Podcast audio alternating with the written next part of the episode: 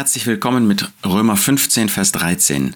Da lesen wir, der Gott der Hoffnung erfülle euch mit aller Freude und allem Frieden im Glauben. Der Apostel hatte in den Kapiteln 14 und am Anfang von Kapitel 15 deutlich gemacht, dass es Starke und Schwache gibt im Glauben und dass der Starke den Schwachen nicht verachten darf, dass der Schwache den Starken aber nicht verurteilen darf. In Dingen, die aus dem Alten Testament herauskommen, wie zum Beispiel das Halten von Tagen und auch das Essen ähm, von sogenannt unreinem Fleisch. Und da gab es Freiheit jetzt. In Christus gibt es Freiheit. Aber da gab es das Potenzial, dass das zu einem Streitpunkt werden kann, ganz besonders zwischen Gläubigen, die aus dem Judentum und solchen, die aus dem Heidentum aus den Nationen kamen. Die einen, die diese Vorschriften kannten und meinten, die müsste man immer noch halten, die anderen, die sagten, das sind keine Vorschriften für uns als Christen und sie hatten recht, aber die dadurch dann eine Verachtung und einen Zwiespalt unter die Gläubigen bringen würden.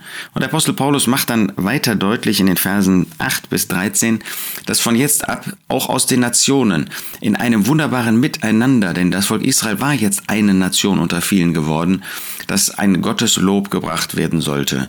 Und er schließt diesen Teil damit ab, dass er davon spricht, dass der Gott der Hoffnung uns alle mit Freude und Frieden im Glauben erfüllen soll. Ja, da gibt es einen Gott, der Hoffnung bewirkt.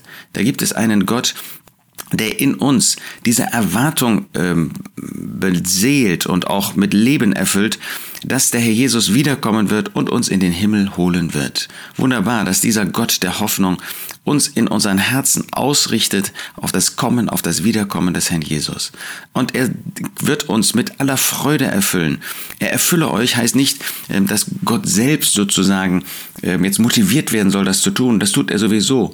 Aber dieses Wirken soll in unseren Herzen, soll einen Widerhall finden, dass wir wirklich Freude haben, jede Freude, alle Freude haben. Es gibt so viel Gelegenheit, sich zu freuen.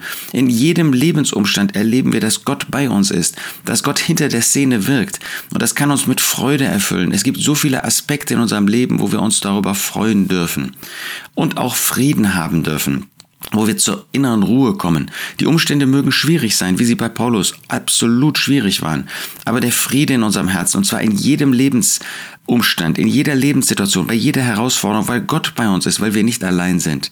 Und das wird nur funktionieren, wenn wir im Glaubensvertrauen unser Leben führen, wenn wir alles aus der Hand Gottes annehmen und nicht Gott verantwortlich machen für Herausforderungen in unserem Leben. Ach, lasst uns so auf Gott sehen, lasst uns so diesen Frieden und diese Freude genießen. Der Gott der Hoffnung erfülle euch mit aller Freude und allem Frieden im Glauben. Das wünsche ich dir für heute und die vor dir liegende Zeit.